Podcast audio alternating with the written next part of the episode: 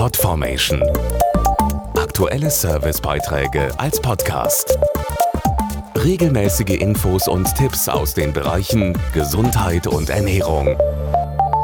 Ohne die vielen Menschen, die sich tagtäglich und ehrenamtlich für andere einsetzen, wäre unser Land um einiges ärmer. Das gilt besonders, wenn es um die Gesundheit geht. Da ist es gut, dass ein Sozialpreis einmal im Jahr Menschen auszeichnet, die durch ihre innovativen Projekte anderen konkret helfen.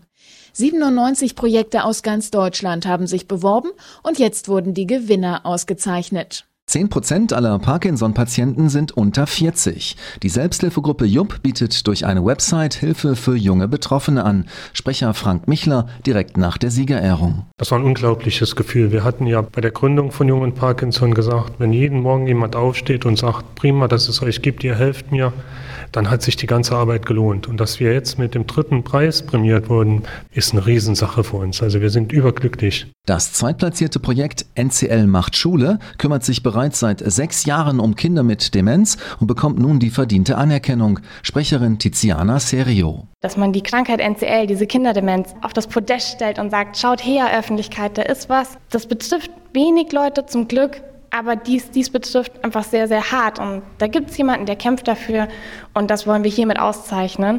Und das ist unglaublich viel wert und toll. Gewinner des Aspirin Sozialpreises 2015 ist das Projekt Jourvie. Eine Smartphone-App hilft Menschen mit Essstörungen, ihr Ernährungsverhalten zu kontrollieren. Sprecherin Ekaterina Karabascheva beschreibt ihre erste Reaktion. Erstmal sprachlos, dann unglaubliche Erfüllung im Herzen.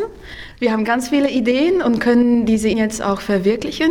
Es ist sehr schön, Anerkennung und gleichzeitig äh, Motivation zu bekommen. Insgesamt 35.000 Euro kommen den Gewinnerprojekten jetzt zugute. Dazu Professor Karl-Max Einhäupel, Chef der Charité und Jurymitglied. Ich unterstütze diesen Preis, weil er ein wichtiges Signal ist in das Gesundheitssystem hinein, aber auch in die Gesellschaft hinein. Wir brauchen in Deutschland viel mehr soziales Engagement, auch im Gesundheitssystem podformation.de Aktuelle Servicebeiträge als Podcast.